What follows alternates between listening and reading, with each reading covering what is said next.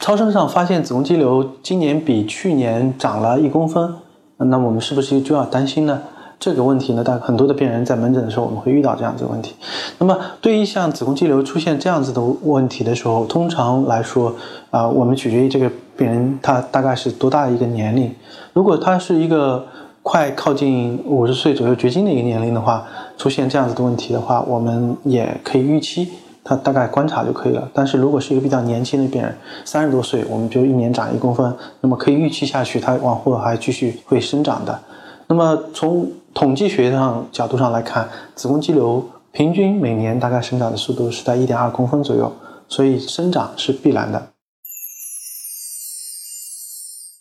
听众朋友们，大家好，我是龚晓明医生，我的新书《给身体的情书》出版了，这是我第一本的书。